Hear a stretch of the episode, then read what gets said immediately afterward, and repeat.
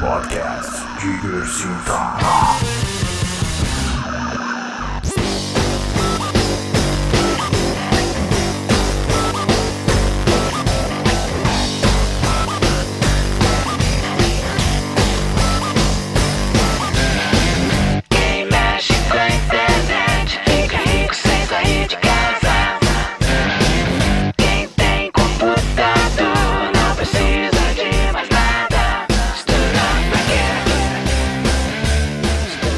Direto do maravilhoso mundo da internet, este é o Divestar número 33. Eu sou o Ricardo Oliveira e estou aqui.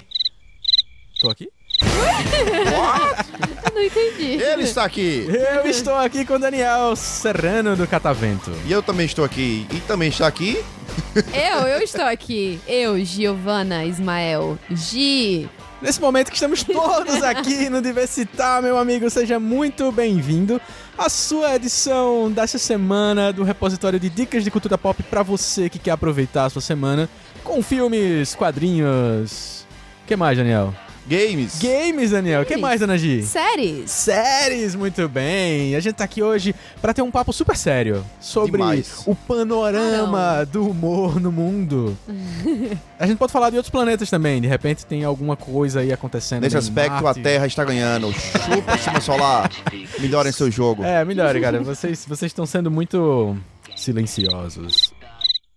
Foi ruim essa? Foi, Foi. bem ruim. né? Foi terrível. Obrigado, Gi, pela Não, risada. entra, não vai entrar no panorama do Não humor. vai. Não vai mesmo, até porque a gente tá fazendo isso aqui e não humor. Veja só que coisa boa. Os Vogons são mais engraçados do que Ricardo. O quê? Quem é mais Ricardo não Os gosta Vogons. de Mochileiro das Galáxias, velho. Ele não gosta de Ok. Mochileiro das Galáxias. Obrigado pela Ai, de parte nada. que me toca. Beijos. Mas é tchau. isso, meus amigos. O nosso papo sério dessa semana é falar sobre tudo que a gente mais gosta no YouTube na televisão e o que é que tem acontecido no encontro entre esses dois mundos, se colidindo na tentativa de fazer um humor que uma hora puxa todos os vídeos do YouTube e preenche o- a tarde de domingo, outra hora o YouTube utiliza ali as linguagens de televisão pra contar as suas piadas. E a gente vai fazer tudo isso aqui hoje, mas antes a gente tem um papo muito mais sério que esse. O papo sério que a gente aqui com você, quer ter com você essa semana é que você precisa, meu amigo ouvinte, querido ouvinte do podcast Diversitar, fazer parte do podcast Diversitar, não só participando e acessando o link direto para esse episódio no diversitar.com.br barra 33, mas também compartilhando o podcast Diversitar com seus amigos. Veja, o podcast Diversitar tá começando, tá aqui nesse momento maroto, a gente fica aqui feliz, contente, gravando pra você toda semana. Estamos nessa nova fase, não falhamos ainda. Não. Atrasamos, mas não falhamos Não na falhamos. semana. Não falhamos. E a gente quer que você faça parte compartilhando o podcast Diversitar pros seus amigos e principalmente fazendo um negocinho especial se você ouve o podcast Diversitar pelo iTunes. Ajuda muito o podcast se você for lá no iTunes e marcar estrelinhas e deixar um review do podcast Diversitar. Isso faz com que a Apple vai se alertar em relação a isso e vai colocar o podcast Diversitar em uma nova visibilidade por lá, vai dar destaque ali pro podcast Diversitar. Como é que chama? Nas suas vitrines lá do, do, do aplicativo podcast. E você vai ser uma pessoa super legal se você fizer isso. Não, legal não. Essa pessoa vai ser especial. Vai ser praticamente um anjo se a pessoa fizer isso. Sua boa ação já vai estar feita pra semana. É. Ajuda a gente aí, bom, e nada a ver, pô. E é isso, meus amigos. Você precisa compartilhar o podcast Diversitar. Se você gosta do podcast Diversitar, compartilhe para seus amigos, mande indicação por e-mail. Tem como você fazer isso pelos aplicativos que você ouve. Tem lá no Diversitar também. E uma novidade muito legal para você participar é que lá no diversitar.com.br você pode também comentar pelo Facebook agora. Não me pergunte por que só agora. Já poderia ter isso há muito mais tempo, mas não me pergunte por quê. Por que só agora? Não, eu disse pra não perguntar. e aí você pode fazer isso, comentar direto pelo Facebook, deixar seu recadinho pra gente, dar a sua dica, inclusive, participar nas dicas da semana. Inclusive, dar a sua dica de prateleira, que é o que a gente vai fazer agora. E compartilha, desgraça. Agressivo. A gente te ama, Eu tá? aqui, sensível. Tem que fazer bad cop, Eu é, aqui... good cop. Ah, puxa, é, caramba. Na prateleira. Podcast Diversita.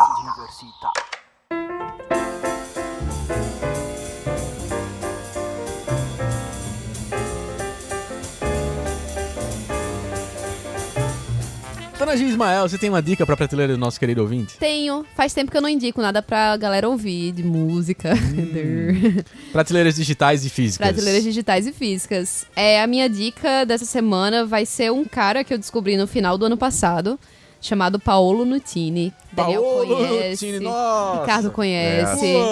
O bicho é foda. E ano passado ele lançou o CD atualmente o mais novo dele, que é o Caustic Love. Excelente. Lançado é, agora em 2014 e é o terceiro álbum da carreira dele. E sei lá, velho, o, o disco, se você gosta de Otis Redding, se você gosta dessas coisas mais antigas de R&B, funk, soul e etc, você vai gostar muito do som dele. E é o cara tem essa pegada antiga, como eu falei de Otis Redding, por exemplo, mas com uma coisa muito atual e às vezes ele usa uma umas batidas mais eletrônicas, mas sem exagerar nada. E ele canta com muito soul, velho. Ele canta Muito. lá do estômago, assim. É muito bom E esse os CD clipes dele. dele também tem uma coisa bem. É.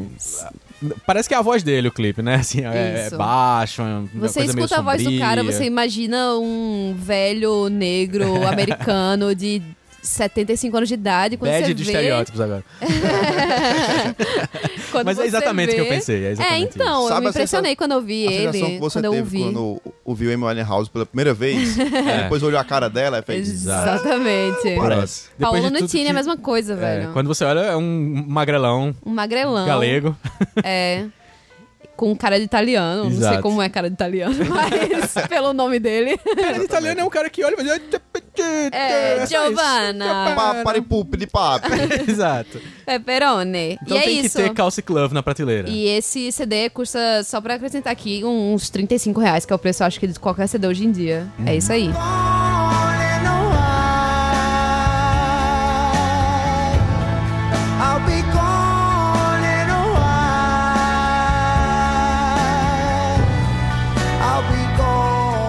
Muito bom. Senhor Daniel, o que, é que você tem pra prateleira do nosso querido ouvinte? E continuando nas prateleiras digitais, eu vou indicar um jogo de uma série que eu sou fã de coração. Então, não importa o que a Square lançar, se tiver escrito Final Fantasy, eu vou comprar e vou jogar.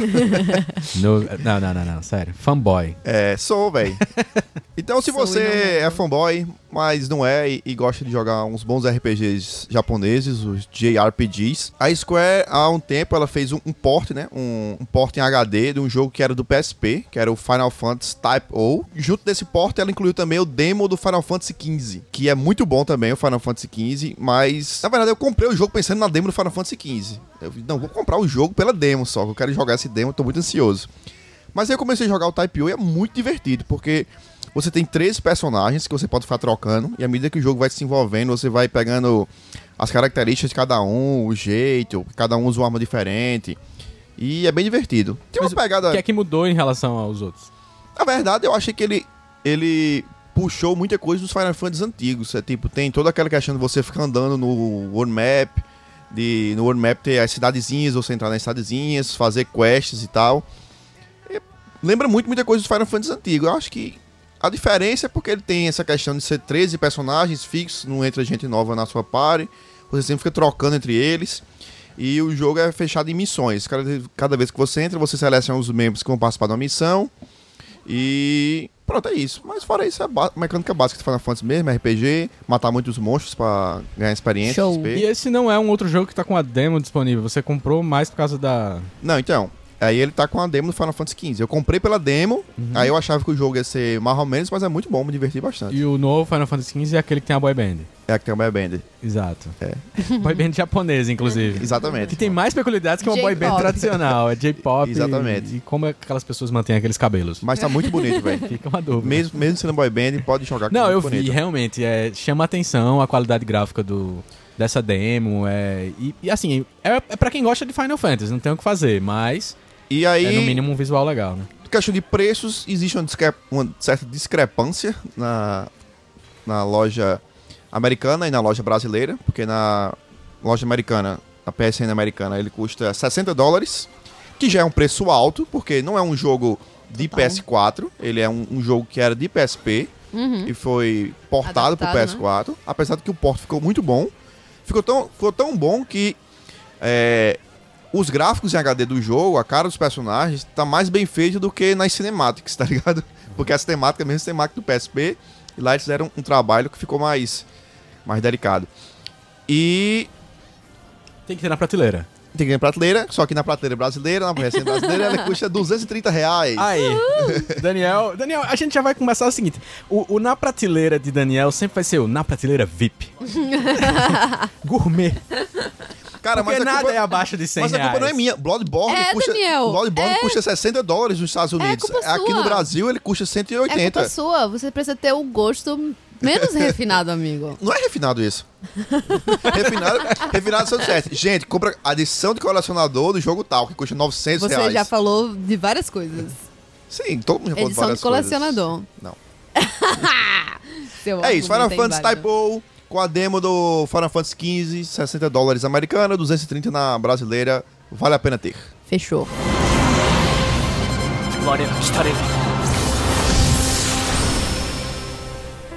Maravilha. A minha dica, eu terminei de ler um dia desse. Veja só, eu tenho, eu tive uma mania um tempo atrás, na verdade eu acho que eu não tive, eu tenho essa mania ainda, que é de comprar é, livros e demorar muito para ler. E eu acabo que eu eu demoro realmente muito. Então eu, eu acho que eu comprei um Bigo Sem Fundo Normal. do Dash Shaw. Eu acho que já faz aí uns, sei lá, uns dois anos. E aí eu vim ler só recentemente. Eu comprei na mesma época, comprei retalhos, comprei um Bigo Sem Fundo um pouco, um pouco depois. É, comprei o Asterios Polyp, que eu comecei, parei, o Day Tripper e tal. E todo mundo me falava muito bem do Amigo Sem Fundo, do Dash Shaw, que é um livrão gigante, é maior do que uma bíblia, se você tiver uma bíblia grossa em casa, é mais largo que uma bíblia.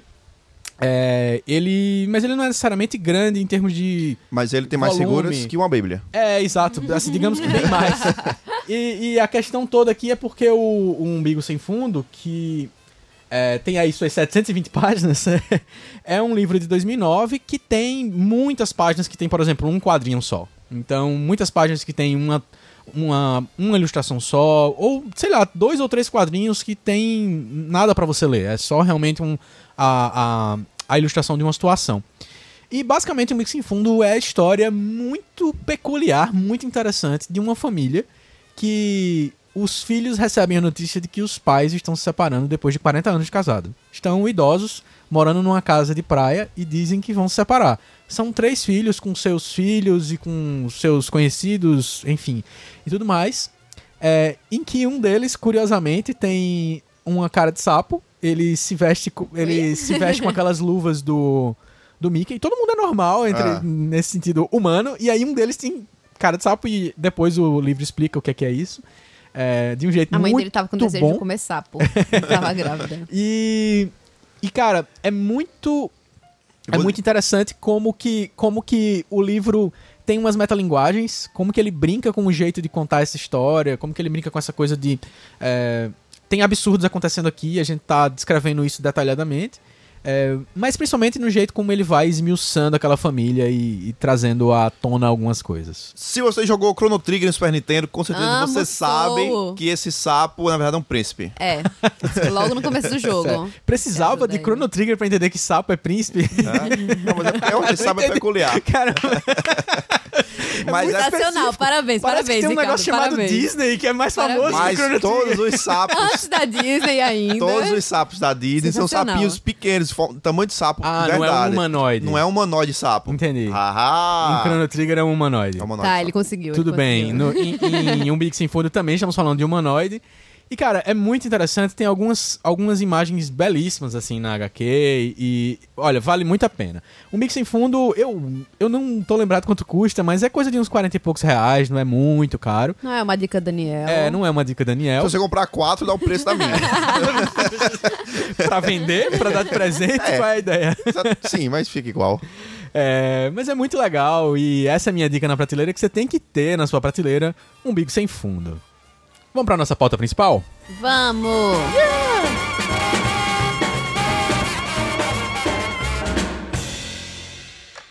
Podcast Diversita. Diversita.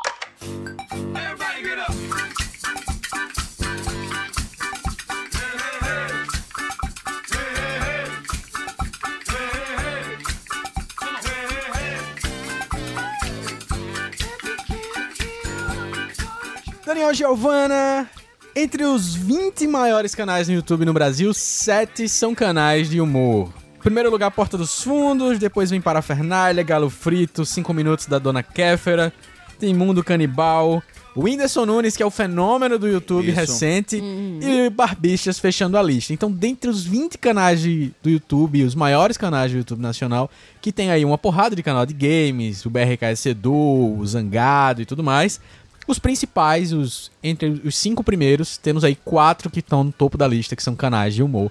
E isso mostra muito de como é a força do, do principal conteúdo do YouTube hoje, que é fazer graça, fazer comédia. Uhum. Mas também aconteceu um fenômeno recentemente em que toda danada da quinta-feira à noite é trending topics do Twitter, hashtag tá no ar.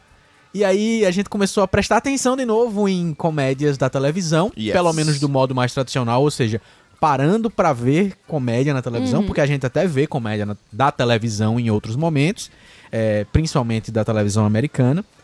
E aí eu tô falando, claro, da minha rotina e do que eu acho que talvez seja a rotina de vocês também. Mas a gente tá vendo as coisas começando de repente a colidir algumas coisas que estavam talvez afastadas. Era o mundo do Porta dos Fundos, que era lá no seu cantinho e zombando da televisão até, dizendo a gente nunca vai pra lá e tudo mais. E aí de repente estão na Fox. E ao mesmo tempo a gente vê é, uma galera que fazia um humor lá na MTV, que era muito influenciado pelo jeito de fazer é, até humor na internet, com referências de cultura de internet e tudo mais, chegando e influenciando a TV Globo, influenciando o jeito de fazer humor na TV Globo, como a gente vai ver até de outras formas também aqui. Mas aí eu começo perguntando sobre os primeiros hábitos. O que é que vocês mais consomem em termos de humor no dia a dia? Começando pelo senhor Daniel. Humor no dia a dia, cara, Eu leio umas revistinhas de piada que eu compro na banca, esse tipo de Não. coisa. é. Nine Gag. Nine Gag. Um... Tu acessa Nine Gag todo dia? Nine Gag. Todo dia. todo dia eu acesso Nine Gag, todo Até dia. chegar no post do dia anterior. Tá deixando no post interior. Mas na página hot, tá? É só quando eu tô muito nada pra fazer que eu chego a me aventurar na- no trending. Trending, né? E quanto tempo leva pra você ver um dia inteiro do Nine Gag? O dia Não. inteiro. O Hot, Não, não. O hot, não, não, não. Se você. Você, por exemplo, eu vi ontem, vamos supor. E aí eu for ver hoje. Aí quando eu passar, eu acho que. Cara, o Nine Gag, o post você passa muito rápido. Então eu acho que, sei lá. Vou falar um número que parece alto. Uns 150 posts, você chega no, no dia anterior. Mas só que 150 posts no Nine Gag é só Muito uma rápido, frase e não. uma figura. É uma frase e uma figura. É, aí não tem Explica o que é que é Nine Gag aí, eu não conheço. É, Nine- Pô, gente. galera. Não, conhece. Deve, ter- deve ter, deve ter Nine Gag, não olha aí, atenção crianças da internet. Nine Gag era uma página de humor que começou com esse título porque cada página tinha exatamente só nine gags. Olha só. Nossa, que um, só. um gag é justamente um- uma piadinha, um, um- um- uma Gag. pitada de humor, um gag.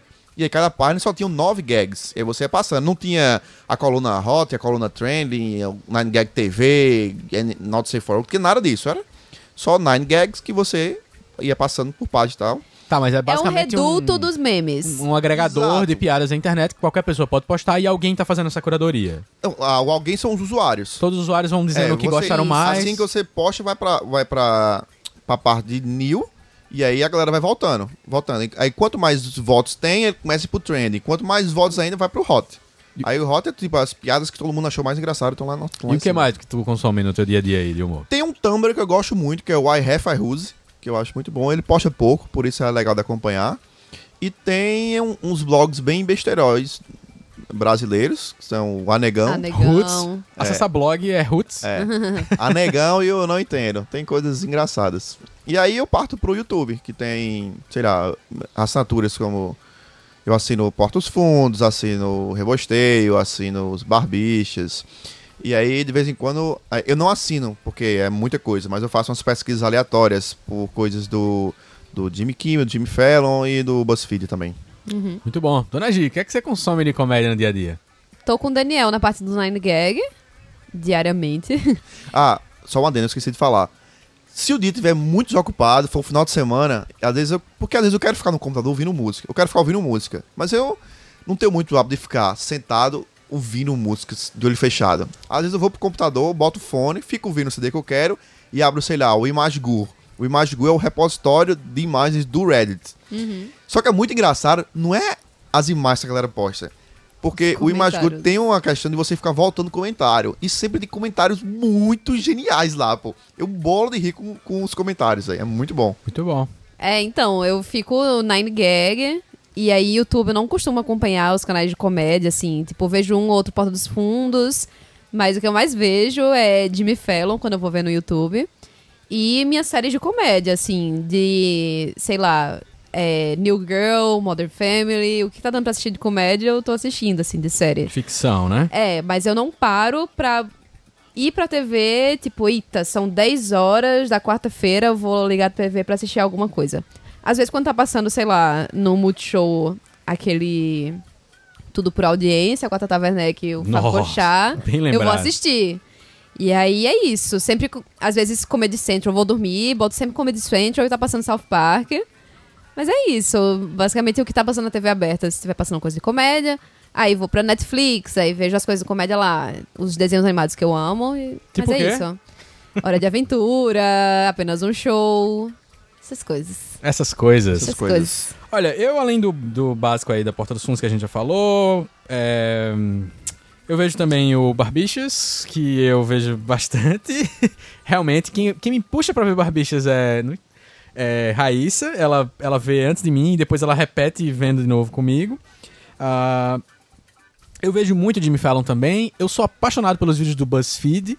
É, os vídeos do BuzzFeed que são principalmente os vídeos de try, que eles chamam, que é são os vídeos deles testando coisas. Try Guys. É, tem uma, é, ficou tão famoso que eles criaram a série Try Guys, que são os caras específicos. os- é como se fossem os principais apresentadores de vídeo do BuzzFeed, é, testando coisas, tipo comidas, hábitos. É, e eu vejo também algumas coisas da, do Tá No Ar, mais esporádico, assim, vendo só sob demanda. É, hum, eu me perdi um pouco em, em How I Met Your Mother, a série acabou já, mas eu ainda vejo vez ou outra alguma coisa. É, e eu gosto, ainda tenho o hábito de quando aparece um stand-up novo no Netflix ou um stand-up novo que saiu, eu vou e vejo esse stand-up pra, ah, pra acompanhar. É, o que é que tá acontecendo, porque é um movimento que eu achei interessante, que eu quero saber se uma hora ele vai acabar de verdade ou não. É, mas eu, eu gosto muito das bobageiras da internet que a gente não tem muito como controlar. Tipo, eu não tenho o hábito de ir no Nine Gag, mas muita coisa do Nine Gag vai brotar na timeline do Facebook, vai aparecer e a gente uma hora vai consumir isso é, de uma forma ou de outra. Mas é basicamente isso, é isso que eu faço, pelo menos que eu tô conseguindo lembrar agora. É, Gi, tinha mais alguma coisa pra acrescentar aí que veio? É, então, tem uma, um grupo no Facebook que eu acho ex- excepcional, assim, de comédia, que é o Orkut Backup. É muito tu bom ainda tá nesse grupo, gente. Gi? É Pelo muito amor de bom, Deus, sério. né, Eles postam coisas muito engraçadas. E eu sempre tô nele. E o BuzzFeed desse grupo. também, que esqueci de falar. É, o BuzzFeed, ele tem não só os vídeos legais, mas os posts também são muito bons. Eles estão fazendo, inclusive... é, eu não sei se eles faziam isso já na gringa, mas estão fazendo bastante na...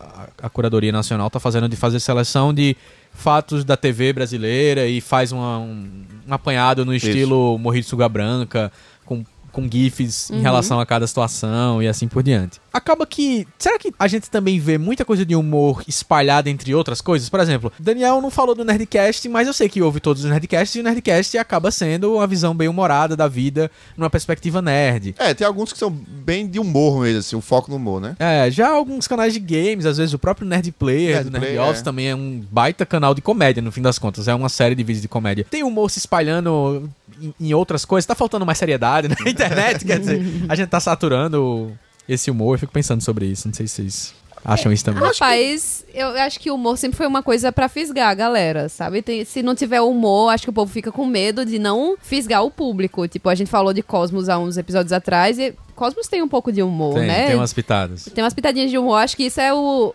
o- sempre o alívio, assim, o É alívio. um, é um bom gancho, é um bom artifício pra atrair É. a galera. É porque eu acho que também existe muito na cabeça das pessoas uma certa, um certo maniqueísmo que é meio complicado. Você pega e fala assim, não, isso é, isso é engraçado? Ah, não é engraçado. Então as pessoas automaticamente eu acho que associam, ah, se não é engraçado, então é chato. É, E não necessariamente é verdade. Aham. Pode não ser engraçado, mas pode ser bem interessante. Vsauce. Claro. Como o Vsauce, que é, não, é, não é engraçado, mas é bem interessante. E aí eu acho que a galera, pra evitar perder visitantes ou, assinantes, coisa assim, acaba dando um toque de humor só pra galera pensar, ah, mas isso aqui é engraçado. Tipo, se eu achar uma merda, pelo menos eu vou rir. E, o- e o humor tem essa, essa leveza, né? É- é, é fácil você atrair uma pessoa com humor, digamos assim. Uma dúvida. Nesse top 20 de canais brasileiros, os outros são de quê? De games, basicamente. Tem alguma coisa de música também, mas os de música eles nem contam porque eles são tão fora da curva a audiência Aham. dos de música, tipo o canal do Michel Teló, esse tipo de coisa. É, mas é basicamente games. É... Então pode falar que basicamente são. Todos os canais têm algum tipo de humor, mas não necessariamente os canais humorísticos. né? Exato, o YouTube é basicamente o território de fazer graça. É tanto que os, até os próprios vloggers, que são a galera que nasceu fazendo vídeo pra falar da vida, assim, chegou um momento em que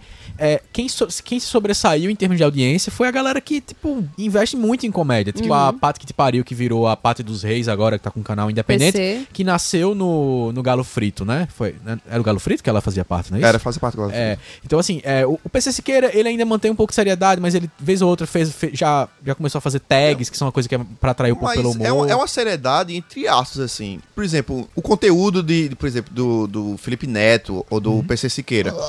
Tem. Não, mas tem uma certa, uma certa crítica, mas não tô comparando, tá? Não me, não me crucifiquem. Mas tem um pouco da crítica que, por exemplo, o Jorge Carlin faz, tá entendendo? Fazia, no caso. Sim, uma que é crítica tipo- mal-humorada. É uma crítica mal-humorada, mas você vê aquilo com um certo ar de riso, tá entendendo? Aham. É o PC Siqueira falando, ah, porra, o cara na- fica fazendo obra aqui lá na minha casa até 3 horas da manhã. Pô, quem faz obra, quem faz obra até essa hora? Não Vai sei o quê. ter. É, vai se fuder, pô. Tipo, ele, ele não tá sendo. Ele não tá contando uma piada propriamente dito, mas você acha aquilo divertido. É, é meio, que uma, meio que uma crítica. Alguém tá sendo ofendido, alguém tá sendo criticado. Então, rola esse, Eu vejo esse sentimento um pouco do George Carlin, sabe? É meio que um, um mix de stand-up, sei lá. Eu não sei se eles aprenderam com o George Carlin, mas não, a gente pode. Provavelmente não. a gente pode considerar como filhos bastardos, talvez. Oi, como vai você? Bom, eu não tô muito bem não, porque. Porque primeiro que eu queimei o meu lanche agora, ficou metade preto, metade branco. Depois que eu saí, fui no banheiro, pisei no molhado de meia. Depois que tá frio, eu tenho que usar essa jaqueta estúpida. Mas aí vem a pergunta: do que a gente tá consumindo hoje de humor na, na internet, o que é que realmente tá sendo. Putz, isso aqui tá excepcional. Isso aqui tá excelente. No YouTube, no Facebook. Por exemplo, Facebook tem fanpages que ficaram muito famosas por humor, como a do Bode Gaiato. é, sei lá mais o que. Vocês me ajudam a lembrar aí se teve mais fanpages específicas disso. É, mas que mantiveram, assim, eles estão conseguindo manter. Porta dos Fundos, por exemplo, vamos começar por ele que ah, fe- marcou o território do humor na internet, dizendo daqui pra frente fazer esquete é- tem que ser desse nível aqui ou melhor. Exato.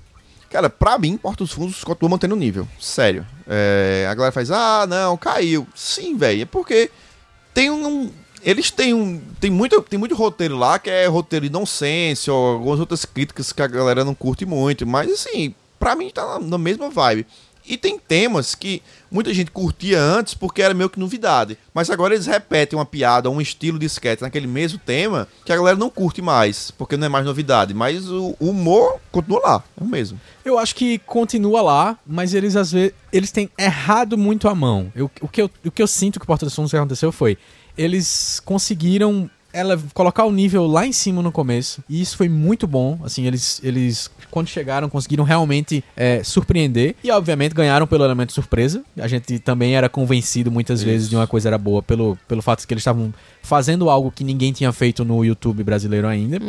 É, e principalmente ganhando dinheiro com isso, sendo uma super produção, com muitos atores legais e tal. Mas aí teve um momento em, em que eles começaram a, a perder a qualidade, não necessariamente tipo do jeito assim, é normal você não ter qualidade em todas. Se você assiste Ah. um segmento de comédia na televisão, você não ri do começo ao fim. Tem hora que nem sempre uma piada funciona muito bem e, e o humor é isso mesmo. Mas eu achei que ficou muito frequente eles vac- vacilarem, assim. Começou a ficar muito frequente e a mão não tá acertando tanto. Aí você começa a se perguntar, ah, será que é porque mudaram os diretores? Será que é porque apareceram novos roteiristas? É, por exemplo, eu reparei já que vários roteiristas novos estão escrevendo Porta dos Fundos e são poucas as vezes em que eu vi roteiros desses roteiristas novos funcionando bem e tal. Pra mim, quando eu reparo que o humor foi muito bom ainda, eu ainda vejo lá que foi o Pochá, foi Gregório, ainda foi o Antônio Tablet. Tem meu herói, que é Esteves. Esteves, claro, e, e o próprio Esteves também, que é com certeza um dos melhores roteiristas. Basicamente, De humor tiver- do Brasil Basicamente, se tiver Esteves, eu, eu rio, pô. Ah, o Eu Ian rindo. também. É, não, mas talvez ele tenha tido uma fase, o Porto dos Fundos. Mas recentemente eu acho que tá numa, Ele numa- voltou, numa, ele numa veia muito boa. Ele deu uma baixa e agora deu, deu um. Porque Voltou de- um pouco. de quando a gente tá gravando, a mais recente tem um sketch Mãe, mas que é, eu não vi ainda. Mas tem essa Perdeu, Perdeu do Ladrão, que é média. Aham. Aí teve um do Problemas Linguísticos, que é muito boa. Sensacional. Que é o Muito cara que boa. ele não consegue usar Conectivos. conectivos. Ah, e essa a não vi menina ainda, não. que não consegue usar, não sabe usar inflexões. Inflexões. Aí ele fala: Olha, é, outrora vou fazer isso, é, todavia. Faço, assim." enfim, ele usa conectivos completamente Daniel, errados. Daniel sabe Daniel usar foi conectivo. contar, né? eu tô tendo problemas de usar conectivos errados. É, E a menina não usa inflexões, ela, enfim. Aí tem, teve uma é, de opções, que é um garçom, que é uma sketch bem curtinha, que o cara faz um bocado de pergunta ao cara. faz, Sim. "Ih, É legal Conversei É, fulano e tal. Tem a posição de dormir, que Ricardo morreu de rir com esse, esse sketch. Sim, bastante. Mas aí vem uma- um ponto importante que é o que a Porta dos Fundos começou a viver depois que fez muito sucesso. Assim, as estimativas de lucro dessa, da empresa Porta dos Fundos começaram a ficar realmente muito altas com o que eles ganhavam em relação ao próprio YouTube e com os merchandisings e fazer comerciais para outras marcas. E aí chegou um momento em que eles investiram em duas coisas. Primeiro, eles começaram a fazer séries próprias, que foi eh, primeiro a Viral, depois a Refém. a da Refém, a Refém. E aí teve um momento em que eles foram pra Fox e foram super criticados porque estavam reprisando sketches da da internet, na Fox. Uhum. Mas aí eu, ao mesmo tempo, eu fazia, poxa, que besterol eles fazerem isso, reprisarem sketches. Mas, velho, é impressionante como provavelmente a maior parte da audiência da Fox nunca viu um sketch da Porta dos Fundos. É. O argumento principal deles era esse, gente, vocês não têm noção de como a gente é muito, faz muito sucesso na internet, a gente vai pra uma Bienal e as pessoas lotam o, o palco, o stand, o que for que eles estavam. Mas ao mesmo tempo tem muita gente ainda que não conhece, que não Sim. viu Porta dos Fundos. E isso é um fato que às vezes, às vezes a gente tá achando que tá todo mundo. que é uma coisa que é muito popular na internet, todo mundo tá conhecendo, mas não é assim, nem todo mundo vê. Não, se você tem grupos de WhatsApp com familiares, assim, mais velhos e tal, é comum de vez em quando chegar um vídeo de uma sketch Porta dos Fundos baixada, Antiga, né? antiga, e todo mundo compartilhando, ha, ha, ha, ha. Gente, isso, Isso é muito Isso velho. é Oh. dois anos atrás. É complicado, né? Ter alguma coisa que tenha sempre que a gente possa falar, porra, isso é sensacional, assim. Esse é o canal certo pra comédia, porque eu acho que as melhores coisas que a gente tá encontrando são coisas de humor colaborativo, tipo Nine Gag. Não tem como você falar que um lugar vai ser sempre genial, acho a não ser Jimmy Fallon, que ele sempre consegue fazer coisas muito geniais. College Humor, mas O College Milk caiu bastante, né? Ele É. voltou agora É. e tal, mas ele deu uma sumida pesada. Não sei, pelo menos pra gente aqui. Não... Pois é, velho. Eu acho que funcionou chega tanto. uma hora que fica difícil, porque é tanta gente fazendo o mesmo tipo de conteúdo, assim, de humor, que vão acabando as chances. Talvez o Vsauce poderia fazer um, conteúdo, um vídeo sobre isso. Mas, tipo, imagina, o Porta dos Fundos são o quê? Dois vídeos por semana?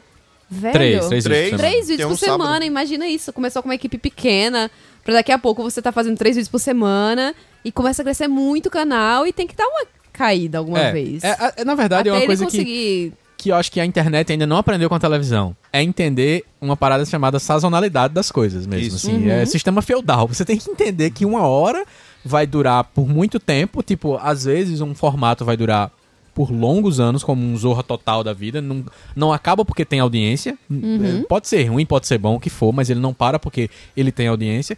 Mas às vezes, certos formatos, eles vão cansar mesmo e não vai ter como funcionar durante cinco anos. Ele vai É. durar dois, ele se reformula, às vezes ele volta, se perde. É feito banda, às vezes. Banda também, puxa, muda radicalmente o disco, aí desagrada, mas agrada muita gente. E assim por diante. E, e os youtubers ainda, eu acho que não entenderam muito essa lógica de que eles têm que dar umas reformuladas em relação ao que ele tem que fazer. É, E a Porta até fez isso, né? Pô, lançou minissérie, foi pra televisão, que era uma Exato. coisa que eles diziam que eles não iam fazer nunca. Eles lançaram aquele. Aquele esquema que eles tinham, que era um talk show de comentar os comentários do. Acho que existe, é outro canal. Ainda existe? É, eu não, não é vi mais. Fundo das Portas, negócio É, assim. É, é outro canal. Fundos da Porta é o, é o Making Off, que continua existindo, mas é o, o outro que eu esqueci o Mas nome acho agora. que é no, no canal do Making Off, acho que ficam esses de comentários. Aham. Mas eu queria que a gente comentasse. Eu não, eu não sei se vocês viram já o, o tal do Whindersson Nunes, que é o, cea É o o piauiense. cearense. Ele é piauiense, na Cara, verdade, mas eu acho que ele tá Isso morando no Ceará. cearense da Eu, bexiga? eu, eu mas é porque juro, se confunde, né? O Eu juro que eu realmente nunca tinha ouvido falar naquele cara. É impressionante. Mas eu, eu vi aquele cara pela primeira vez porque mandaram pra mim um vídeo no WhatsApp. Olha aí, eu sendo Uhum. um vovozão da internet. mandaram pra mim um vídeo no WhatsApp, de um, é, baixado do canal dele, dele fazendo um, um review de 50 tons de cinza. Olha o nome da desgraça. Anastácia. Agora olha o nome do cara. Christian Grey. Ó, ó, escuta, escuta. Christian Grey. Ó, ó, ó, ó. A gente já sente umas coisas, a gente sente assim um início de perda de cabaço quando escuta esse nome. E o nome da menina é Anastácia. Gente, não, não bate. Anastácia e Christian Grey é uma cor que não negocia. A ciência não deixa. Anastácia não está para Christian Grey, assim como o Whindersson não está para Rihanna. Não bate. Eu morri de rir com o review o bicho dele. é muito engraçado mesmo. Eu ri muito com o review dele, ele tem um time muito bom de corte e tal. E aí eu fiz, caraca, velho, esse vídeo fui atrás. Aí no final do vídeo ele fala: Não, eu sou o Whindersson Nunes, curta meu canal. Eu fiz, ah, esse cara é do YouTube. Aí quando eu botei lá o canal do bicho, o Whindersson, eu fiquei, buh! É, pô. Vídeos, 3 milhões de inscritos. visualizações lá em cima, altos inscritos. Eu fiz, Aham. Caraca, esse cara é um fenômeno, eu nunca tinha ouvido falar que eu dele. assisti dele, o primeiro que eu assisti dele foi sobre Annabelle. Nossa, é bem engraçado também. Ele O falando da filme cara da, terror? da cara da boneca e tal. É, É bem legal. Ele, ele faz parte de uma turma que foi s- comendo pelas beiradas, assim. Enquanto que o YouTube era muito forte com os vloggers de humor e os canais de humor do Sudeste, teve uma turma do Ceará, de, de Recife, Foi. que começou a fazer alguma coisa ou outra, aproveitando o seu segmento, tipo, seu segmento não, o, o, o lado regional mesmo, fazendo piadas desse universo e tudo mais. Mas ele apareceu, velho, e foi. Ele, ele começou a crescer muito rápido, assim. É, e o que é mais impressionante, a- aproveite pra quem não sabe o que a gente tá falando, o Whindersson Nunes se escreve W-H-I-N-D-E-R-S-S-O-N. É, uma, é absurdo. redundante. É, é complicado. Mas o Whindersson, o Whindersson Nunes é um, é um canal, é um vlog basicamente de, de humor e que e que ele foi entrevistado pelo Rafinha Bastos agora na, na nova temporada do 8 Minutos, no canal do Rafinha Bastos. E é impressionante e dá raiva a inocência dele. Dá raiva. ele é muito inocente em relação ao que ele tá fazendo. No sentido assim de que, tipo, ele não tem. Ele ao mesmo tempo ele já tem muita noção da grandeza do que ele conseguiu, porque ele tá lotando teatro de 700, 800 pessoas, mais de mil pessoas, às vezes em ginásio ele tá enchendo gente, é, en- enchendo esses espaços. Mas ao mesmo tempo ele, tipo assim, é legal. é divertido. Tipo, tem 3 milhões de inscritos e ele, ele, ele brinca, tipo, eu não tenho uma iluminação especial, eu não uso microfone especial, eu ligo a câmera em cima de umas duas caixas de sapato e começo a gravar. E depois eu edito Foi, isso. é, e é isso. E, e de noite fiz isso. Não, eu não gravo de noite.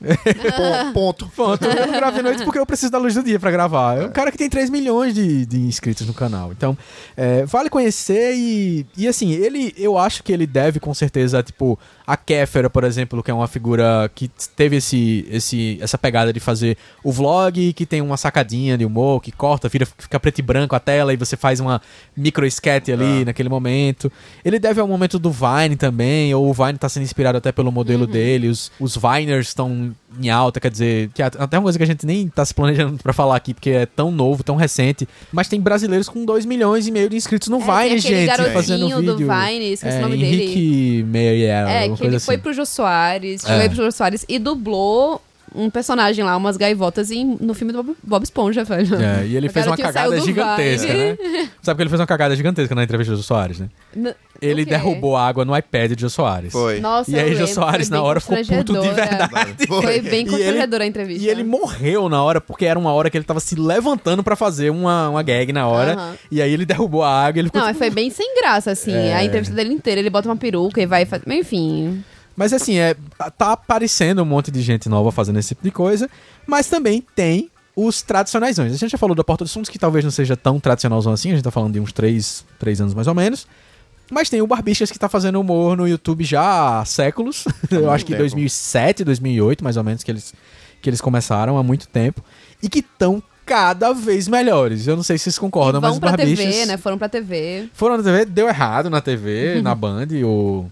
É tudo improviso. Tudo improviso, é verdade. MTV também. Deu errado na MTV também. E eles descobriram que, poxa, o lugar deles estarem é, é na internet. Poxa, a gente precisa explicar Barbichas pro ouvinte. Eu acho que o ouvinte deve conhecer Barbichas, né? Não, não- mas só um, recap rápido. Barbichas é, é um grupo que ficou famoso é, fazendo sketches de improviso. Eles postavam no YouTube programinhas como que ficaram famosos no- na gringa na época do Os Lines e Os Anyway. Lines It Anyway, que é jogo do troca. Você já deve ter visto com certeza isso. Coisa de improvisação. Exato.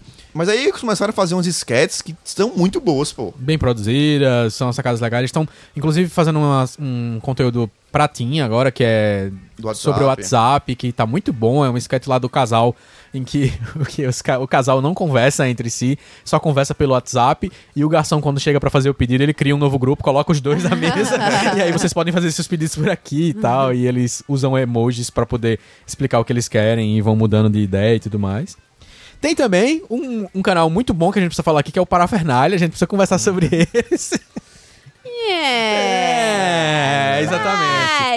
Menos, Quando que o Parafernália vai entender que tá fazendo tudo errado? E quem são as pessoas que assistem assistem. Parafernália? Eu preciso entender isso. Por incrível que pareça, existe muita gente. É, cara, os vídeos são muito acessados, mas é impressionante como é ruim e é acessado. Eu não consigo entender. São vídeos com 3 milhões de views, 1 milhão e meio de views. Mas e- será que é porque o Parafernália simplesmente não encontrou um tipo de humor que não alcança a gente de jeito nenhum?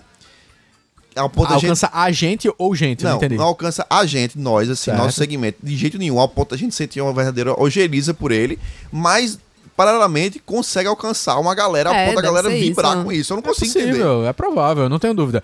O é, Felipe Neto, mesmo não tendo. faz- não estando fazendo mais os vlogs dele com tanta frequência, ele voltou a fazer recentemente, mas deu uma diminuída. Putz, na Comic Con, velho, tinha fila grande pra mim conhecer o menino lá, encontrar o menino, e era é fato, assim. E não era só, eu acho que pela fama dele anterior, tipo, mas influencia o, o Parafernália e tudo mais. O que eu acho que é o grande problema do Parafernália é porque eles estão fazendo. Eles têm roteiristas ruins. as- a- o roteiro é ruim, eles têm uma produção legal. Às vezes, poxa, não chega no nível de ter a direção de fotografia de um Porta dos Fundos, mas eles têm atores legais, eles têm cenários bons, eles têm uma direção legal. Inclusive, melhorou muito recentemente em termos dessa, desse nível de produção. Poxa, mas o roteiro dele continua sendo muito ruim, a direção continua sendo, muito, sendo ruim. Não tem ritmo, as piadas não são muito boas, é coisa fraca. Às vezes até a ideia é boa, mas ela não foi bem executada em termos de texto e tudo mais. E aí a gente tem algumas coisas, Daniel mencionou um canal que ele assiste, mas que não tá na lista dos mais acessados do YouTube, que é Dois o canais. Rebosteio. O Rebosteio, putz grilo, é muito bom, eles são excelentes no que É fazem. É o melhor canal de animação do YouTube brasileiro. assim. Rebosteio, é sério, é o melhor canal de animação do YouTube brasileiro. E existe, inclusive, o folclore com relação aos assinantes do Rebosteio, porque ele demora muito a postar. Uhum. Mas é porque, assim, você vê que é o cara que faz um trabalho praticamente sozinho com a equipe dele. E provavelmente ele deve ter outro, um tra- outro trabalho. Ele deve fazer o Rebosteio Uhum. como, como extra e tal. Aham. E aí demora muito a sair, mas é muito engraçado. É muito bem dublado. Muito. bem desenhado. Muito bem Uhum. dublado e muito bem desenhado. Tem umas piadas com um time muito bom. E às vezes até quando a piada é lesa. E a- é, vale pela animação. Isso é bom. E eles sabem rir deles mesmos. Quando a piada é uma merda, eles sabem ele sabe criticar. Puta, essa piada foi uma merda, hein? Não sei o que e tal. Segunda disputa, Goku versus Super-Homem. Ah não, peraí, gente.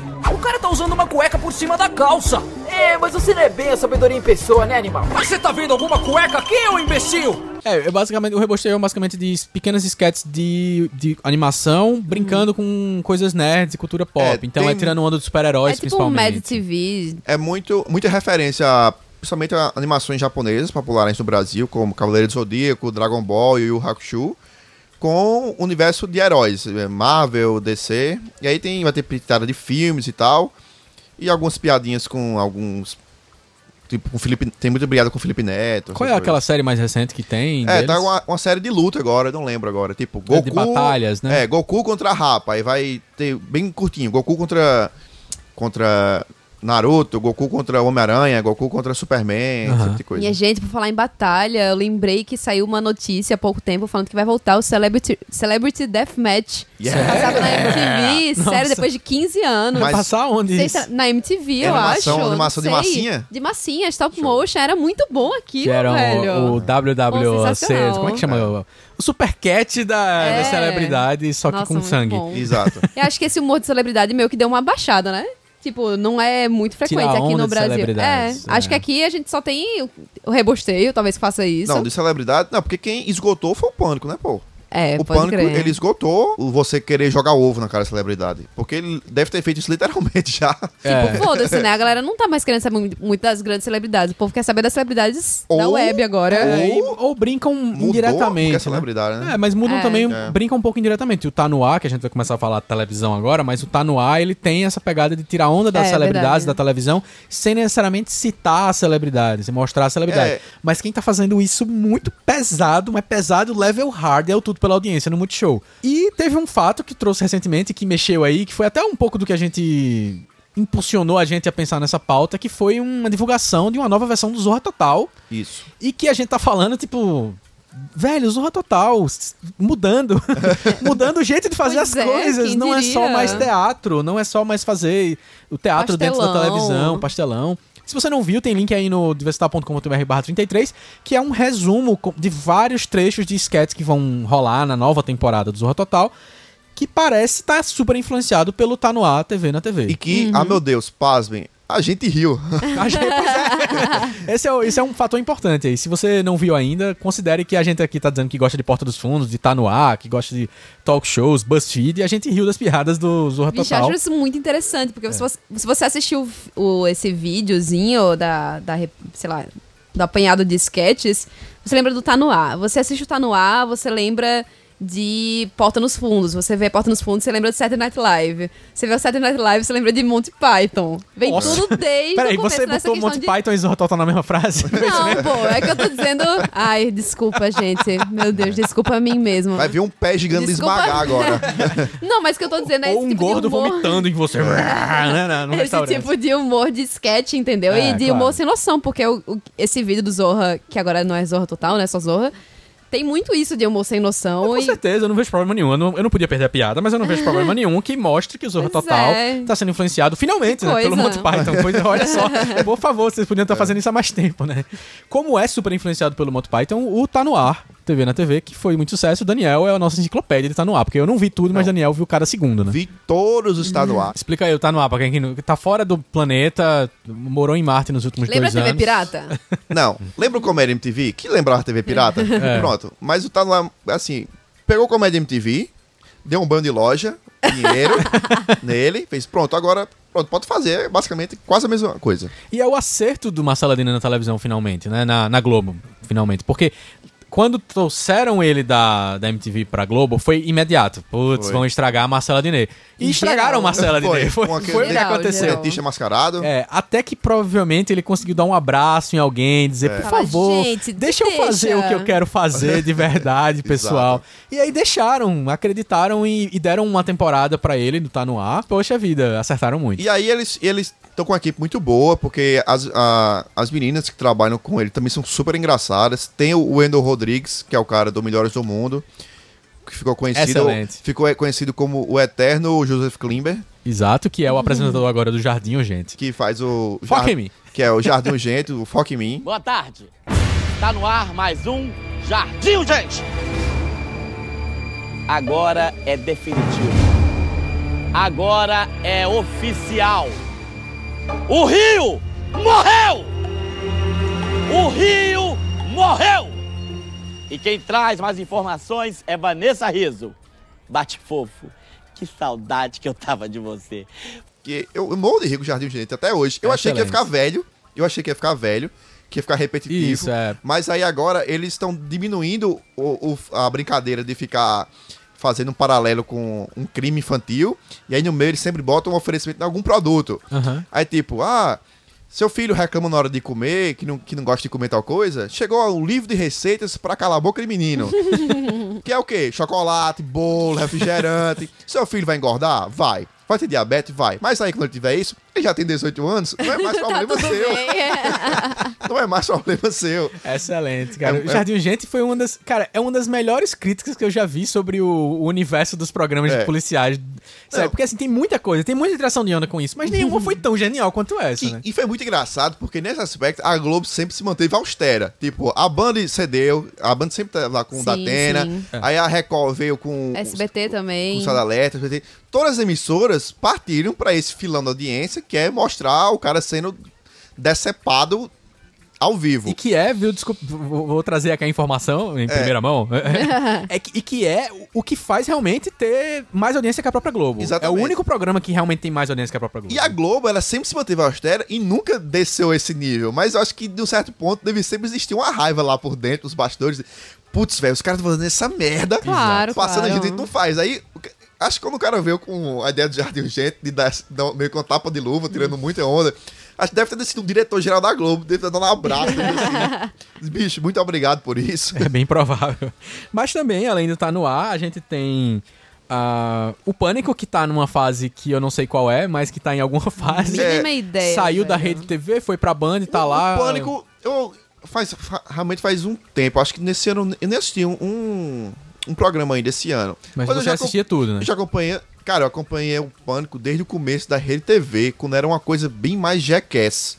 Eles eram bem jackass, assim, tipo, Muito. de ir no meio da rua e, e- e jogar, cara vestido de morte. jogar água no povo, esse tipo de coisa. Pânico. E, no- e o, o curioso é que no começo o pânico era só a galera de lá, que era a galera da rádio que foi pra TV, Uhum. e aí eles colocaram as paniquetes lá. Que no começo, as paniquetes eram uma crítica aos programas como Gugu, Faustão. Eram tudo pela audiência. Que tinham essas dançarinas. Mas olha que curioso, agora deixou de ser crítica e é um gancho do programa atualmente. É, é um gancho mesmo, né? É. A câmera dá uma passeada pela bunda delas Não. com frequência, né? Exatamente.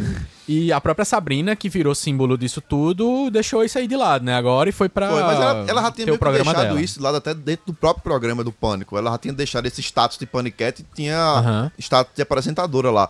Mas assim, o, o Pânico sempre te- o- teve o, o auge dele quando ele começou a tocar nas celebridades, né? Aham. A sandálias da humildade, criticar e tal. Mas aí é o tipo de coisa. O Pânico, eles têm um problema que ele sempre gasta muito tudo dele.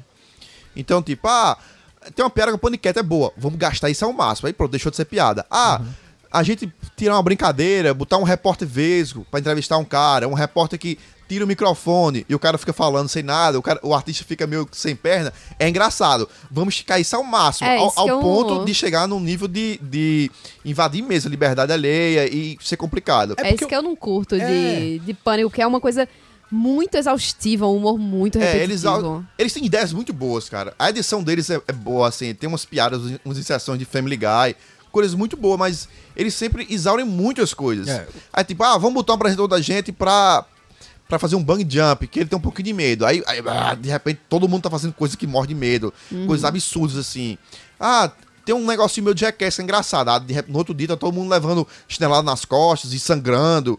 Assim, o problema é que ele- eles têm ideias boas, mas eles sempre esgaçam muito. Esticam muito. Ao ponto de, de quem tá na audiência, véi, véi, tá bom, parou, meu Deus, está me, tá me agoniando já, não tô conseguindo ver mais isso. E aí veio um programa pra tirar a onda do fato de que o Pânico faz tudo isso, É. que esgota as fórmulas, que usa ah, os recursos, vamos dizer assim, mais rasteiros em relação a conquistar a audiência, que é a crítica do Multishow ao Pânico e a todos os outros programas que brincam com, com, essa, com essa pegada, porque tem vários outros que fazem isso também, não necessariamente de humor, inclusive, que é o Tudo pela Audiência, que é um absurdo de sensacional. É muito frenético. É, e como é elétrico e é, é como Eu se fosse tenho- assim, alguém da, da produção dá saquinhos branquinhos pra todos eles antes do programa começar e todos eles se animam e fazem um programa no Eu ritmo mais tenho- acelerado possível. Eu tenho um, pouco de dor no coração, porque eu sou. Eu, eu nunca vi um, um Tudo pela Audiência. Eu, eu sempre perco horário, nunca, nunca lembro de assistir. Uhum. Só que eu tenho uma verdadeira paixão platônica,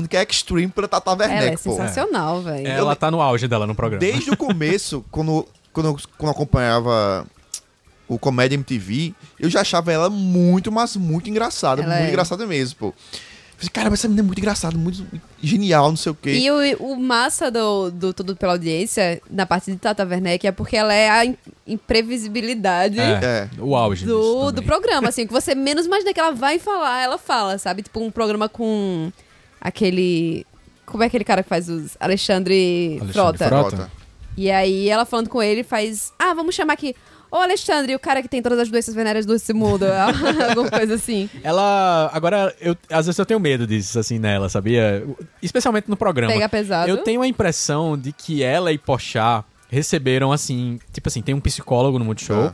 Eles avaliaram Pochá e Tata Werneck, descobriram qual é o ego, o id e o alter ego deles e disseram assim: Pessoal, esse alter ego que vocês têm medo, vamos fazer um programa com eles agora. e aí vocês estão liberados pra fazer o que vocês quiserem. Eu tenho a impressão de que muitas vezes elas realmente soltam. Sabe quando você dá um xiste, você solta uma piada e depois diz que é brincadeira? Aham. Eles fazem isso o tempo todo sem dizer É. que é brincadeira. Ah. Então eles estão liberados É. pra fazer isso. Tem um aqui que fulano tal que é um ator merda. Não, tô brincando. É. Mas no fundo, cara, cara, esse cara é um Não, merda. quando teve um, um dos primeiros episódios da primeira temporada foi com o Danilo Gentili. É. E eles têm um quadro desses que é muito engraçado. Frescando desses quadros de talk show, enfim, daqui. Que é amarrar uma celebridade numa pessoa da plateia e a Ah. pessoa da plateia vai tentar adivinhar quem é a celebridade. E nisso era Danilo Gentili. Ah. Quando a mulher tirou a venda e virou, ela ficou.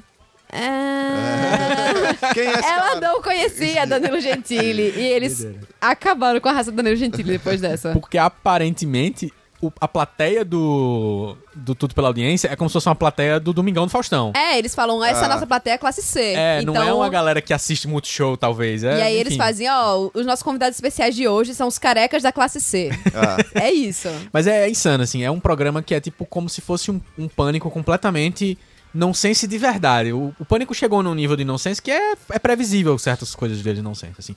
Mas ele tira a onda do, do, da, da- do que o pânico usa como recurso pra chamar a atenção da audiência e pega pesado de verdade em relação a isso, critica muito mesmo e sempre usando de humor e indo É. É ao negócio extremo. que e eles, sabe- assim, vão. Eles pegam coisas mais leves, por exemplo.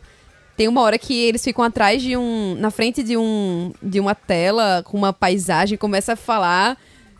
Sei lá, sobre a vida, sobre cachorros e não sei o É. quê. Começa a analisar o mundo e aparece um alarme vermelho falando que a audiência caiu. Então eles chamam um monte de mulher pelada pra dentro do palco É, e exato. vão fazer um desfile de moda de joias vaginais. Nossa, é sério É isso? um- cara, tem de tudo. Eles, eles fazem, tipo, show de calouros e os calouros são completamente escrotizados em relação ao que eles E fazem. são calouros assim. que foram rejeitados em programas de calouros. É, além disso. Ah, tá. É, é cara, é sensacional. Assim, se não conseguir ver o Tudo Pela Audiência no Multishow, porque eu, eu não vejo no Multishow, eu nem tenho Multishow em casa, sou pobre, cara, não tenho Multishow em casa. Você me lembrou de assistir, O que eu quero dizer é que eu, mas eu sigo a fanpage do Multishow e aí eu vejo a, os, os videozinhos de um minuto e às vezes é suficiente pra você ver o clima do programa. É, Não assista com seus pais. é, isso, é, isso é bem importante, cara. Evite esse Meu momento. Deus. A não e ser se que você- seu namorado estivesse junto também, você, seu pai, sua mãe e seu namorado na, na sala, não, cara, não tenta. Vai é ficar- horrível. Vai ficar aquela situação. Traumático. Tipo, véi, ninguém tá confortável, mas ninguém quer mudar de canal pra não assumir que tá esse clima chato, tá Sabe que ligado? eu já fiz isso, velho? É, eu já passei. exatamente. todo mundo- tipo, Ninguém tá de boa, mas ninguém quer Foi tipo mudar. eu assistir Bruno no cinema com meus pais e meu Nossa, namorado, nossa. sabe? Isso aconteceu? Aconteceu. Cara, tu conseguiu ser pior do que a minha Aconteceu. história agora. Bruno é pau. Porque velho. você se lembra do Literalmente professor é pau. Aloprado? É pau. Giratório ali. Professor Aloprado. O primeiro professor Aloprado do Eddie Murphy, ele tem uma piadinha sexual ou outra. É. Vocês viram o professor Aloprado 2? É, é só isso. Acho É que bizarro, não. é o filme inteiro, é, pi- é piada sexual e, tipo, da mais tosca possível. E aí eu, menino inocente que tinha adorado aos meus 14 anos de idade o Professor Aloprado, É. pai, pai, deixa eu alugar o Professor Aloprado 2, vamos assistir porque é um filme para a família. Todo e eu mundo! coloquei, cara, eu fui parar o filme. Porque eu fiquei constrangido. Com 14 anos de idade, eu fiquei constrangido de estar vendo aquilo com meus pais. E parei. Não, vamos ver outra coisa. É Ah, melhor. isso aconteceu várias vezes comigo. Assisti South Park com os meus pais, criança. Assisti Team Ah, America com meus pais. Isso aconteceu, eu tava na Muitas casa. vezes. Eu tava na, eu, tava, eu tava na casa do meu primo, eu falei, bora assistir um filme, bora, Netflix. Aí ele tem uma irmã mais nova. Véi, e na minha cabeça, é engraçado como memória funciona, né? Aí eu fiz, caramba, Superbad é muito divertido. eu pensei, tem uma piada pesada ou outra, mas não tem tanta. Assim. Eu não lembrava como tinha muita Nossa, piada de putaria naquele filme, velho. Muito. Superbad é isso, cara. Não, mas eu, eu não lembrava. Na minha cabeça, É tão normal, né, Não, putaria? não. Pode ser. Mas na minha cabeça, a história do Superbad era, não, dois amigos que eles se Vamos pra metem. uma festa. É, tipo, é, vão comprar bebidas e aí tem toda a aventura com policiais, bebidas que ele consegue comprar. Na minha cabeça era essa quest, a compra de bebidas no que eles se metem pra conseguir chegar na festa. Eu não lembrava tem do cocaína, tanto tem de- tudo pra você Mas não é- imaginar. Não, não é nem a cocaína em si. O problema são as piadas, os diálogos são só putaria, pô. Vocês assistiram dublado? Não. Ah, velho. Quem assiste Superbad dublado? Carai, por favor, assistam uma vez Superbad dublado. é tipo a dublagem de South Park. Ah, tá. É muito boa. Ok.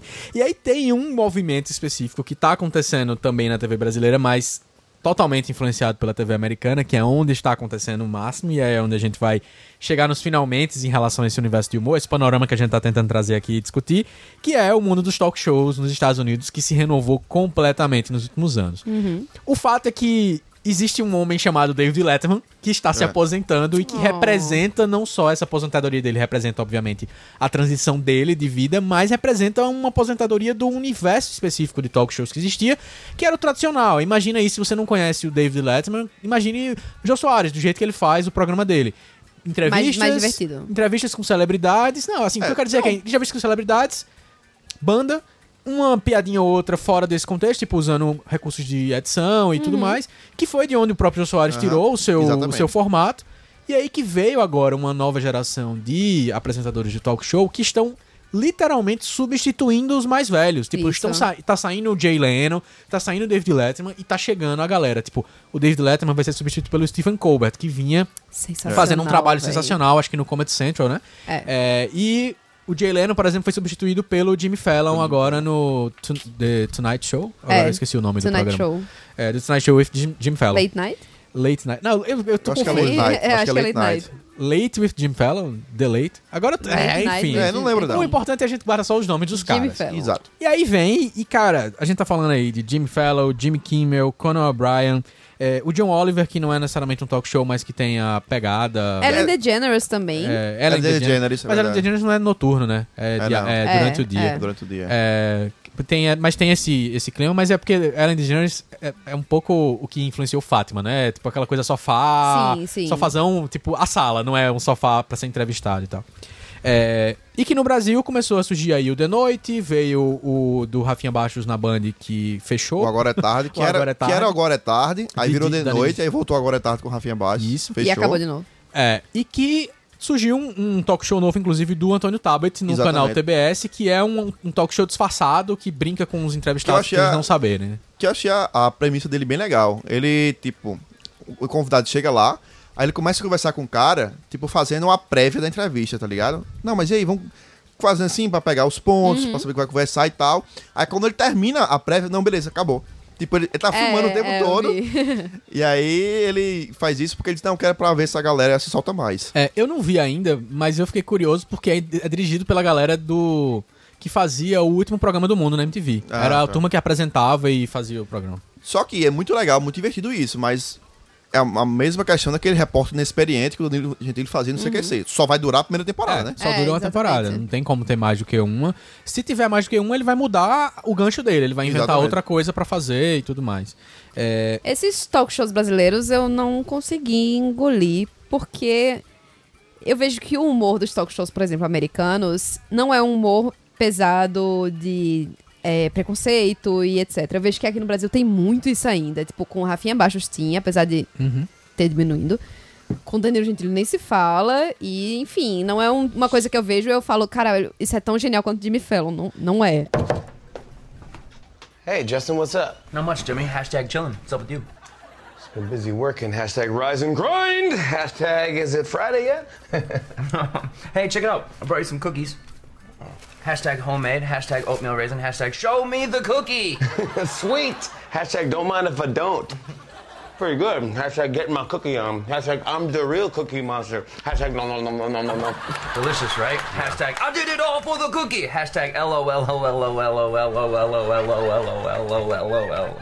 Porque os programas do Jimmy Fallon, o próprio David Letterman, começando por ele, Jimmy Fallon, Jimmy Kimmel e Conan O'Brien, eles, apesar deles terem até uma, um nascedouro que tem relação com o stand-up, mas o, o stand-up deles nunca foi um stand-up muito político, tipo, de ser politizado e tudo mais. E o politizado brasileiro tá num tem tempos difíceis, né? Tá complicado é, fazer piada sobre isso, porque às vezes vai ser confundido, às vezes vai ser realmente verdade, o cara tá usando piada pra disfarçar a verdade dele e tudo mais, mas esses caras são mais família, tipo o Jimmy É. Fallon, Jimmy É, Kimmel, então. não tem humor ah, de apelo sexual, é difícil ter esse tipo de coisa. O próprio Jimmy Fallon, é, que é um cara que veio, tipo assim, é, eu não sei se já. É o, o mais perceptível de tudo é que o Jimmy Fallon é o amigão da galera de Hollywood. É, né? Ele é amigo de todos os exatamente, atores, o programa exatamente. dele estourou por causa disso, porque ele é o brother. A diferença clara entre uma entrevista dele, do Jimmy Fallon com o Jimmy Kimmel, é que o Jimmy Kimmel tem um ótimo texto. Ele sabe perguntar as coisas fazendo piada. E o Jimmy Fallon já é tipo assim: caramba, como eu sou apaixonado por você, eu amo seu trabalho, eu acho sensacional, como você é muito bom. e Jimmy. Kelly- Jimmy- É o encantado, né? É,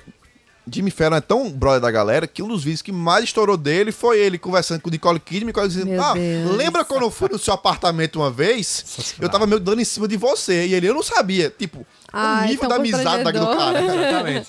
O cara, ah, não, era a pessoa que o que eu achei que eu tinha horror era Nicole Kidman. Aí o, o cara tá em- dentro de um círculo top de Hollywood. É, tipo. Pode crer, quem Quem- tava paquerando comigo era só o Nicole Kidman. É, que pra caramba com o cara, né? Putz grilo. E aí ele aproveita muito isso pra fazer todas as brincadeiras do programa que são é, que é o que tá fazendo o programa ser viral ao extremo na internet. É, a, a- a solução que todos eles, o O'Brien, o, o Kimmel e o Jimmy Fallon fazem é colocar as pílulas das entrevistas. Tipo, eles nunca colocam a entrevista inteira, colocam três partes da Uhum. entrevista em dois minutos, três minutos. E colocam as esquetes, as brincadeiras, os jogos, principalmente, Exatamente. do Jimmy Fallon no programa. E o Jimmy Fallon bicho, pegou os jogos mais bestas do mundo, tipo as coisas mais de festa universitária. Vamos imitar uma Vamos- celebridade cantando um jingle de Natal. É, vamos fazer jogo de jogar bolinha de ping-pong no copo de cerveja e quem perder toma todas as cervejas em um dose de tequila. E- só que, beleza, isso teria graça? Tal, na televisão de hoje não, mas se ele fizer isso com o Justin Timberlake, vai, vai ter É. muita graça. Se ele fizer isso com O massa é isso que eu acho que ele Ellen quer Hunt. transformar, que ele quer mostrar pra galera que as celebridades são tão humanas quanto a gente, são tão Que lesas, Ele faz a- ele são tem tão esse processo brothers. de humanização das celebridades. É, Ele. É, Recentemente, inclusive, ele chamou a Sofia Vergara. E parece que ele também é, mais uma vez, Amo amigo de. Sofia Vergara. E Sofia Vergara é genial, só Ela que é tem uma boa, peculiaridade que parte da genialidade do jeito dela, do modelo, é porque ela realmente não é totalmente fluente em inglês. Ela se perde muitas vezes Aham. no inglês, né? E isso não é demérito nenhum, tipo, faz parte. As pessoas vão aprendendo inglês Uhum. com o tempo, né? E tudo mais. Só que aí ele colocou ela pra fazer aquele jogo que eles têm lá, que é tipo. É você aperta um timer e esse timer fica contando, tipo do imaginação que fica lá Aham. acelerado, e você tem que adivinhar o que o outro tá querendo dizer. Então eu digo pra Daniel, começa a dizer pra Daniel, tipo, ah, o lugar onde você coloca livro, onde você coloca- coloca DVD, não sei o que, aí ele tem que acertar que é prateleira. Só que ela não conseguia, porque ela não conseguia escrever. Aí ela dizia, eu posso falar em espanhol?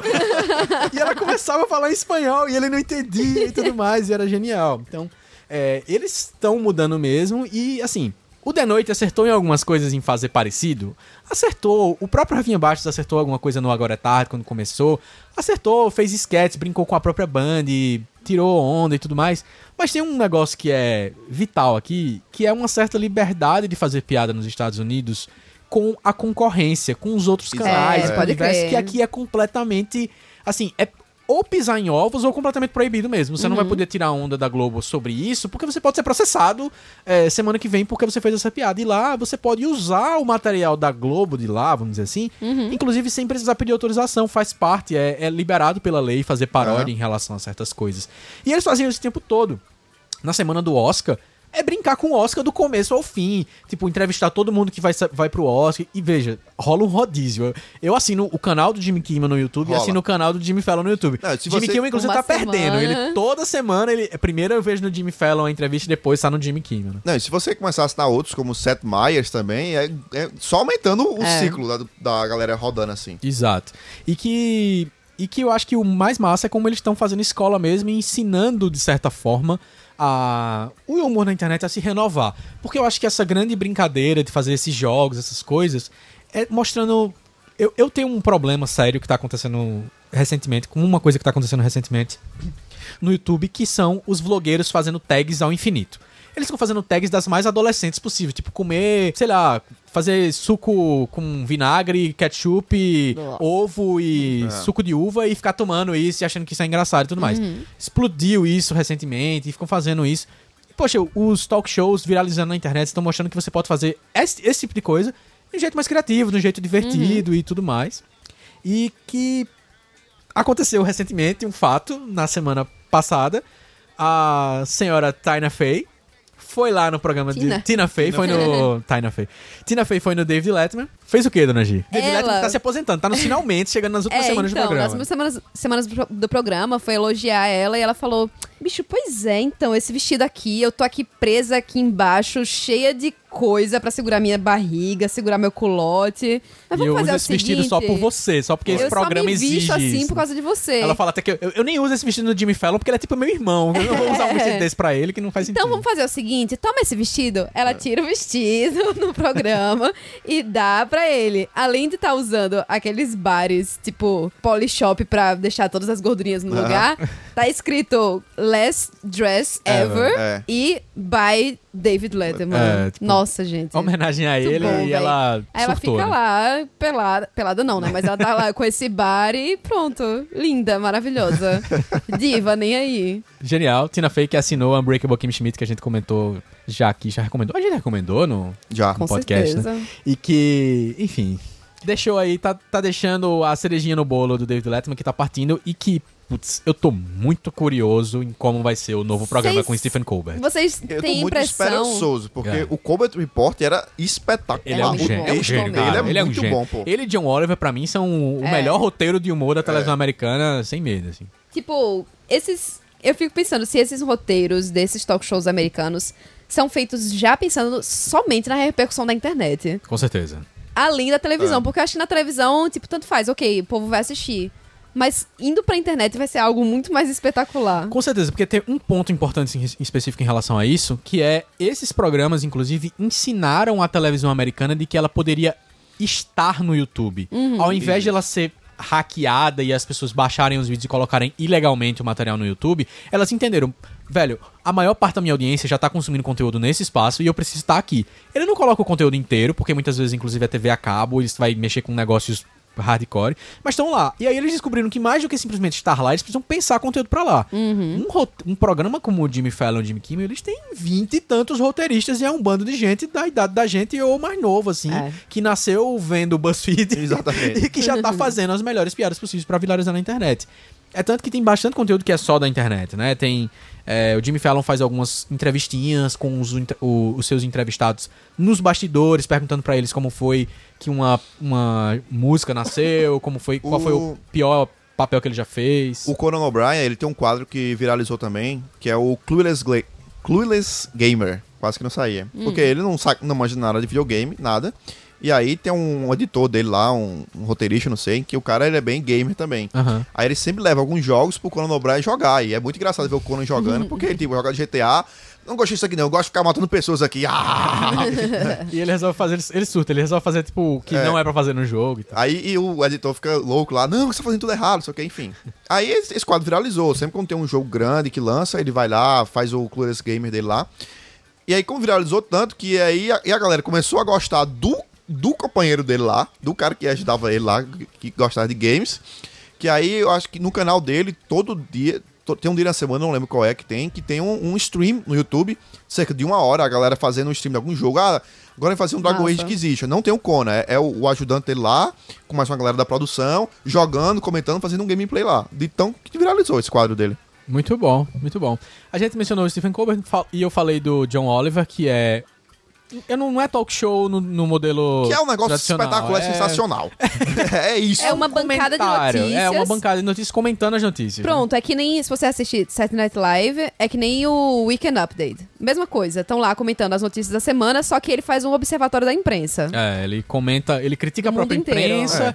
e também critica o jeito como certos assuntos estão sendo tratados. Ele vai- Não só pela imprensa, mas pela Vai ter- audiência, digamos Ah, assim. num plano internacional aconteceu e tal, tal, tal, tal. E Qualquer coisa aconteceu isso aí. aí. E sempre tem uma top story, que é que vai pra Uhum. o YouTube. É, se do você não YouTube. tá reconhecendo pelo nome, você deve ter visto um gringo de óculos com os dentes meio torto Falando falando sobre- mal de Dilma. Exatamente. Falando sobre. O viralizou panelaço. também na época da Copa do Mundo, que ele fez sobre a FIFA. Ah, é, exatamente, Foi que a galera falando compartilhou a torta direito. Exatamente. É da HBO, então é um conteúdo super premium, super bem produzido, é editado muito bem e que tem. é, foi renovado recentemente a temporada e que tá.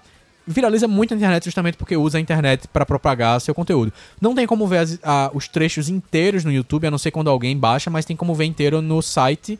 é, HBO no Go. site da HBO, mas tem um outro ambiente também que eles colocam. Eu esqueci qual é o site agora, eu vou ver se eu acho e coloco no link no post. Mas aí eu pergunto para o nosso querido ouvinte o que é que você acha disso tudo, o que é que você consome. A gente nem falou muito aqui sobre o lado de ficção, séries, porque aí já seriam séries de televisão, não é necessariamente o humor independente Exato. ou humor, é, sei lá, nesse estilo de apresentação e de mexendo com realidade, com o universo de celebridades também. Mas quem sabe a gente não fala depois sobre séries de humor que a gente gosta. E aí eu pergunto pra você o que é que você gosta de ver no YouTube. A gente já fez aqui um Drops uma vez indicando canais de YouTube. Algumas pessoas indicaram canais de humor que assistem e tudo mais. Mas o que é que você assiste? Tem alguma novidade? Tem, eu sei que tem canais regionais aqui do Nordeste que estão bombando muito, que o pessoal é, gosta bastante. Até coisas locais, super locais mesmo. Se você tem alguma coisa pra indicar, você pode participar desse episódio e comentar lá no diversitar.com.br barra 33. A gente vai agora pras nossas dicas da semana. E aí,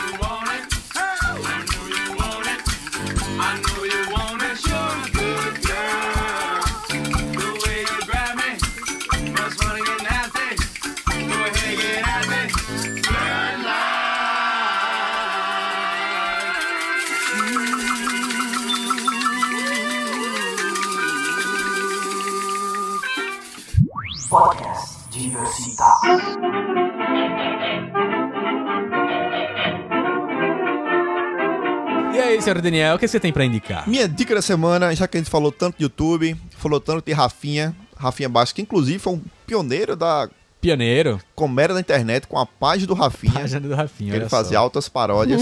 Dica da semana, procure página do Rafinha no webarchive.org. Pode crer. Ninguém tinha nem conexão pra baixar um, um vídeo dele. Verdade.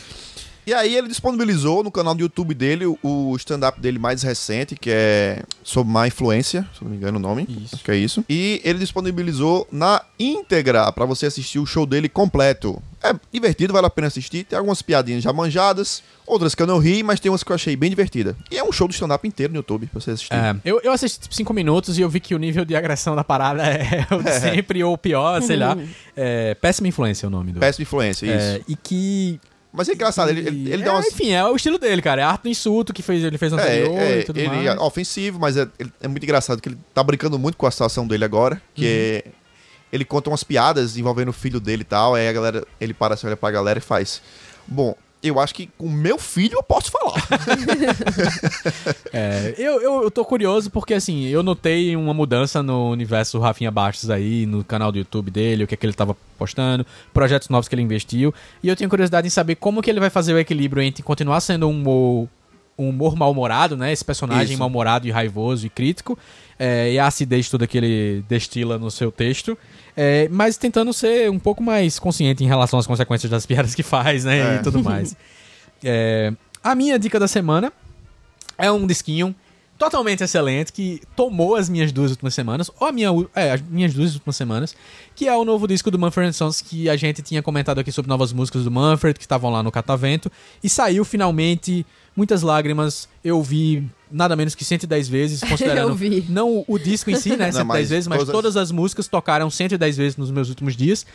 Isso Não, as pessoas não estão entendendo. é Quando você falou isso, ela, ela pensou que cada música tocou 110 Não. vezes. Não. ele ouviu Mumford the Sons 110 vezes. É, É. aleatoriamente. Exato. Enfim. O novo disco, Wild Mind, é excelente. É uma mudança realmente ficou confirmada que é uma mudança radical. Não tem banjo, não tem bandolim, não tem violino, não tem nada é, Mumford acústico Mumford Sons que você tá acostumado do- da pegada country, celta, irlandesa, Mas texana. Continua muito bom.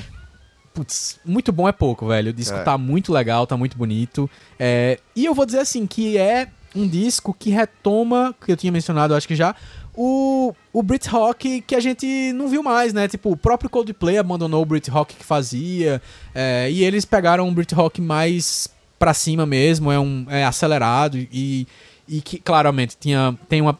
Essa é uma herança do disco anterior, dos discos anteriores, tinha aquela coisa mais acelerada, que às vezes é, é um acelerado, mas não necessariamente com letras pra cima, talvez como Coldplay, mas com letras pra baixo, meio down e tudo mais, mas que tem Poxa, tem letras muito legais e tem tem uma guitarra muito boa no disco, é é um disco de guitarra e isso é muito importante porque estou com saudade de riffs no mundo. Só Jack White mantém isso vivo no, no rock atual. Não tem mais Strokes, não tem mais Arctic Monkeys pra gente dizer que é bom, então Eu sou. Eu gosto não muito. tem, cara. É. Não o, tem disco, o o último disco do Strokes foi bom? Não. Não, Arctic E Arctic Monkeys. Monkeys? Não, Sim. também não. Não, é, Arctic é Monkeys bom. Não, Roots. tu não lembra o riff de Are You Mine? É. Claro que lembra. só tem por essa. favor. Não, não, Não, não. essa tem não, essa. não. Pode deixa eu ser velho, eu tô com saudade, eu tô com saudade mesmo de solo Solo. de guitarra, não É. de riff. E é outra coisa que faz falta. O Jack White tá fazendo um pouco isso. Aí teve, teve Led Zeppelin e tudo mais, mas eu não parei pra ouvir com calma, não, esses, esses relançamentos. Relançamentos não, esses retornos. Mas muito bom, recomendo Wild Mind, tem link aí pra você conferir no seu Spotify, Ardio, Deezer, what the hell. E é tudo mais. Dona G, Ismael, o que, é que você tem pra indicar pra gente? Vou indicar um canal de YouTube, já que a gente falou tanto de YouTube. Um canal de culinária que se chama Miolos Fritos. Eu não conhecia o Miolos Fritos, fui conhecer há pouquíssimo tempo, tipo semana passada. Nerds. E é a culinária nerd, como eles mesmos se chamam, culinária nerd. Eles são dois publicitários paulistas, o Teco e o Beto. Nossa. E eles, o Teco, no caso, é um barbudo que não faz porra nenhuma, ele não cozinha, não faz nada, e o outro faz tudo. E aí eles pegam temáticas de filme, de séries, de games e qualquer coisa e inventam uma, uma comida baseada naquilo. Por exemplo, eles pegaram Cães de Aluguel, do Tarantino, e fizeram a receita de corn dogs. Eles ensinam como fazer o corn dog. Eles pegaram How I Met Your Mothers, How I Met Your Mother ensinaram a fazer o melhor hambúrguer do mundo, que é um, de um dos episódios do How I Met Your Mother. É, e aí tem Breaking Bad, faz o Podio, Podio Hermanos, né? Fazem aquele frango frito, fazem até o doce que parece a metanfetamina azul do Breaking Bad, eles Nossa. fazem. E é sensacional. é- são vídeos que tem a produção bem legal também. E só por ser temático já é uma coisa que me atrai bastante. E eles têm uma série chamada Cook and Play, que eles fazem vídeos bem mais curtos, assim, tipo 3 minutos, 2 minutos. Que eles pegam temática de jogos e fazem edição sem eles falando, só com letrinhas e etc. Só com texto mesmo. É muito bom. O Miolos Fritos, quando começou, eu não curtia muito, não, porque era basicão. Tipo, eles queriam fazer culinária nerd, vamos dizer assim. Só que era igual, era tipo, eles assim, sem muito jeito, falando pra câmera, dizendo o que, é que tinha que fazer e tudo mais. E aí, quando chegou a Taste Made no Brasil, a Taste Made, que é uma network de culinária, convidaram Miolos Fritos e levaram eles pra lá e rolou algum investimento, alguma coisa, que os caras subiram um nível muito pesado na qualidade dos vídeos e ficaram mais criativos, deixaram de aparecer na câmera e mostraram só o jeito de fazer as coisas. Só que é uma super produção, eles fazem o a estética do produto pop que eles estão mencionando, o tipo de Breaking Bad é utilizada pra mostrar o Isso, jeito de fazer a exatamente. receita de Breaking Bad e do Hobbit e de tudo mais. E eles têm, assim, outros segmentos também. Além do Cook and Play que eu falei, tem Drink and Roll, tem o Foodcast e o Pisando em Ovos. E eles viraram uma rede bem de culinária nerd, bem É. legal. É legal, é tem legal. até lojinha. Enfim. Muito bom, Miolos Fritos no YouTube. E aí?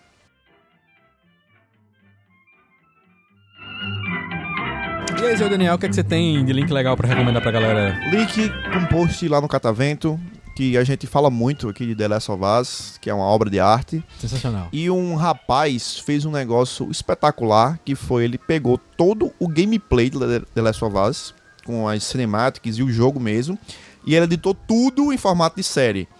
Então você não precisa... É, meu você amigo, não é tem um videogame- plau- Aplausos, aplausos. Você não precisa de videogame mais pra ver a história do jogo. Você não precisa ver horas e horas de gameplay com o cara tentando e errando. Você vai ver tudo como se fosse um- um- uma obra de arte só. Porque o próprio gameplay, o cara editou, cortou de vários ângulos. Então, Aí ele Parece- até deu uma enxugada, não tem É. todo o gameplay, não. É, nem caberia, na verdade, exatamente, formato que porque ficou bem chuto, assim. O, o que aparece em gameplay é o necessário pra a história ter sentido e continuar na, na mesma fluência, na mesma cadência.